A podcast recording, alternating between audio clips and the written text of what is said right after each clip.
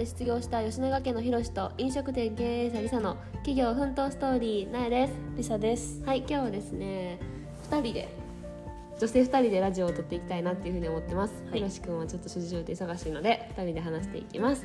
で、えっと、2人で何が話せるかなっていろいろ考えててんけどまあ女性だからこそ感じるなんか、まあ、社会的地位って言ったらおかしいけど、うんこの女の人がこの起業するとか起業家になるっていうことが、うん。まあ、オーストラリアでもどういうふうにとらわれているのかっていうか、うなんか感じることがあるかなと思って、そういうことを話したらいいかなと思ってんけど、はい。まあ、りさちゃんはさビジネス始めて自分が起業し始めて、まあ、3年4年目そう4年目になってると思うねんけどやっぱそういう、まあ、女の人やからっていう言い方がよくないかもしれへんけど、うん。その女の人やから感じるまあジレンマじゃないけどさ、なんかそんななんかまあ差別ではないけど、うん。そういうふうに偏見とか、まあちょっとまあビジネスしててうんうん。生きづらいなじゃないけど、うんうんうんなんかやっぱ男性とは平等にうんうんうん。公平に見られてないなみたいなうんうんうんうん。はあるよねやっぱうり。そっかやっぱあるんや。なんかオーストラリアでもそういうのがあるっていうのがうん。結構なんか、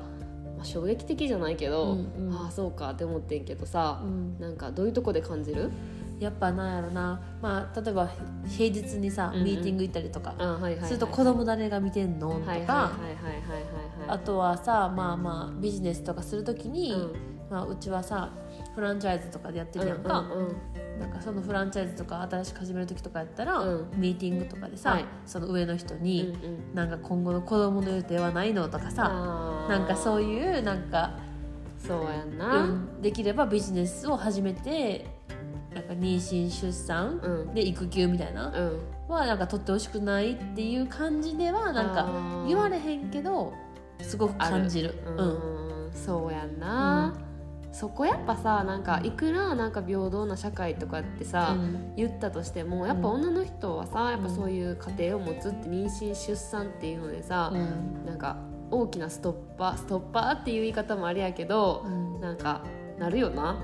まあそうやな、まあ、私の場合はなんか、まあ、まあその時はビジネス始めるビジネス始める時はさ一人目はもう生まれててさ、なんか次の予定ないの？みたいな聞かれたら、結構嘘ついて、あったけど、いやもう一人で十分かな？みたいな、だってもうややこしいやんか、言うと。そうだからなんかどういう答えを求めてるかなって分かってたから、もういないなんかそれ以上はないっていう感じで言って、まあそれ以上の追求はなかったというか、まあそうなんやぐらいで終わったけど、でもまあ実際そう言いながらも出産、まあ、妊娠出産、うん子育てうんをビジネスしてからあったやんか、うん。2人目はビジネスしてもう真っ只中で生まれてるやんか。そうやなそうやな。うんうんうん。そう2軒目ももうオープンしてたしさその時は。えそれさ妊娠したって言った反応なんかあった？最初隠しててん。おん。で相手も聞きづらいやんかそうやな。そうや聞かれへんな そこは。そうそうそうしかもその時や、うん。ちょうどなその2軒目をオファーををもらオファーっていうかな2軒目オープンってなってる時あってなんかまあそのなんやろなフランチャイズって誰でもオープンできるって思ってる人多いんやけど、うん。結構選ばれるねんな。やっぱその、えその利益がないと利益っていうかうん、うまくいく。なんかな本部も潰すとさ自分らのプロフィールに泥を塗るじゃないけどやっぱりあのみよくないやんか、世間体が。その、うんいっぱい店出しても潰れてしまったら結局いいビジネスじゃないからだからやっぱり出す以上は潰したくないねんな、その本社としても、うん。そうだからうんあのもう2軒目ってなった時にさもう妊娠してたんや。してて。でもそれれ言っちゃうと、うん。それが理由でなんか理由には言われへんけど隠れた理由で実はみたいなな。ったら嫌やったから隠しててんの、もほ んでうだから、うんどこまで隠してた？2軒目オープンしてさ、うん。でまあまあな何ヶ月かまあ何ヶ月も経てへんな。結構もう妊娠してたから。マジか。うん、だからまあそうやな6ヶ月ぐらいでさもうめもう普通にお腹わかるやんか、うんわかる。その時ぐらいにやっと店にた店がオープンしたからさ。その時は隠してたけどさすがに、うん。でもまあまあばバレたっていうか、まあ、うん。言ったよね自分から、うんうんまあ、だからその時はなんか、ノーとは言われへんよなだからって向こうもそうそうそう。そうだからその時はなんか祝福してくれるような、ね、感じになるけど、うんうんでもなんかすごい不安そうな感じだっうんうんなるほどね、た、うん。そっか。でもさだってさりさちゃんそれでさ出産後もさもう1か月ぐらいでさ、もう出張とかさうん。行ったりしてたやん、そうやな出張は行ったけど実際店には出てなかったうんし、うんうんうん。あのまあ、その辺もさもう任せれるようにやっぱりちゃんと最初からセットアップして、自分がマネージそうそうしてたから。2軒目やったしさそれは、うんうんうんうん。なんか1軒目の方はもうさ完全に手離れてたし、うんうんうんうん2軒目ももうその1軒目のその教訓じゃないけどもともと手離れるような作り方をしようと思ってやってたから、まあ3ヶ月4ヶ月そうやな、まあ別にでまあ別に手離れてたしいけたんやけど、うん。でもなんかうん。でもやっぱさその産後1か月でさ出張ってまあ数日？日帰り？あの時は日帰り。日帰りか。日帰り。でもさうん。やっぱ赤ちゃんと離れてさ行く、うん。行ったって言ったらさ、うん。もうみんなからさ「え？みたいなさる言われる。赤ちゃんどうしてた?」みたいなさその時もなんか「え？もう授乳してない?」みたいな感じでさ、言われるやん。言われる。で私も聞いたしな、うん。そしたら「え？もう全然搾乳していけばいいから大丈夫」みたいなさ、感じで言われてさ「え？ー、めっちゃすごい」みたいなさ、うん。感じやったけどさ、なんか「そうすごい」とかさ「え？ー」って言われることに対してはどう思う？いややっぱり平等じゃないよね。なんか例えばそれがさうちの旦那がさ生後1ヶ月の時にこ赤ちゃんが生まれてすぐの時にさ、出張行っても、うんそんな話にはならんなれやんへんな。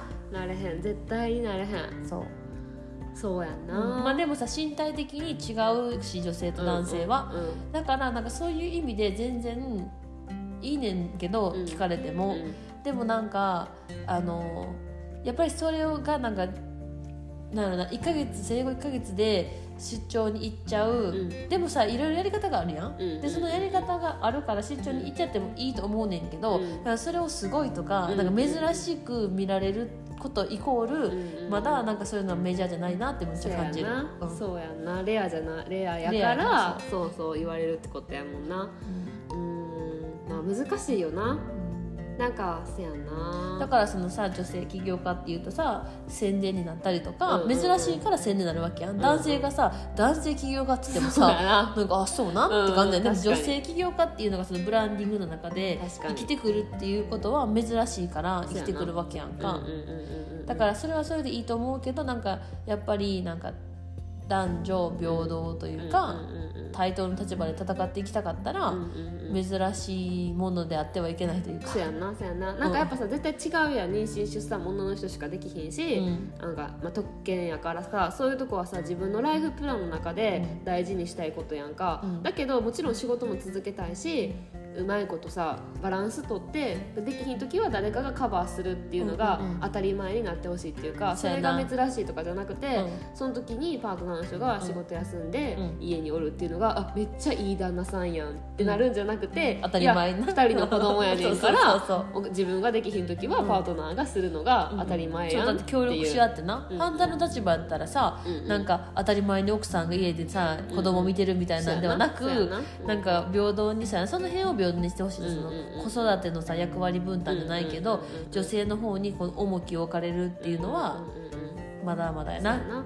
そうやな。だってまあ自分がもしさ専業主婦でそれですごいハッピーで、うずっと家にいてねあのあれなんやったらさ旦那さんをサポートするっていうので、うん。そこは役割分担がうまくできてるわけやんか、でも自分もしっかり働いてしたいって思うんやったら、うん。その辺は家庭内でバランスをうまく取らなあかんし、うん。それをなんか色眼鏡でジャッジしたらあかんっていうか、うん。なんかなんかラッキーやなって言われたりするやんか、うんうん旦那さんがさよく子供を見てくれたら、うんうんうん、だってそれ私も今めっちゃ学校でさ授業受けてて言われるもん、そのズームで授業受けてて平日さ子供まだちっちゃいのに誰が面倒見てるのとか言って言って、うんうんうん。ああパートナー主人がねあの一日は見てくれてるよとか言ってたら、ああめっちゃすごいあのラッキーやねみたいな感じでさ、だから起業だけじゃなくてもそういうふうにさ勉強の部分でもスキルアップしたい女性に対してもそういうふうな発言が出るんやから、うんうんうんうん。やっぱまだまだその女性のその社会進出っていう。のはそれまだまだこう伸びしろがあると思う。なんかだってさそういうのってさ言ったらあかんってオーストラリアで言われてるやん、ん。そのなんか差別 dis discrimination になるからさ、うん。そういう性別のこととか年齢のこととか、うん。そういう personal なインフォメーションで人をジャッジしたらあかんってさ、めっちゃ勉強するけど、うんもうしてしまってるからな。そうそうそうそう。教えてる人らがまずしてるからそういうふうにな、だからちょっとまだまだ課題が残るところかなと思うな。まあでも私たちの娘たちが大きくなる時にはもうそういうのも気にせずうん。なんかどんどん自分のさライフスタイルっていうかな。なんかできるようになってほしいよな。うん。うんうんはい、ということで皆さんはどう思われるでしょうか？女性のね企業とか、まあ、社会的地位について話してみました。では最後まで聞いてくれてありがとうございました。ありが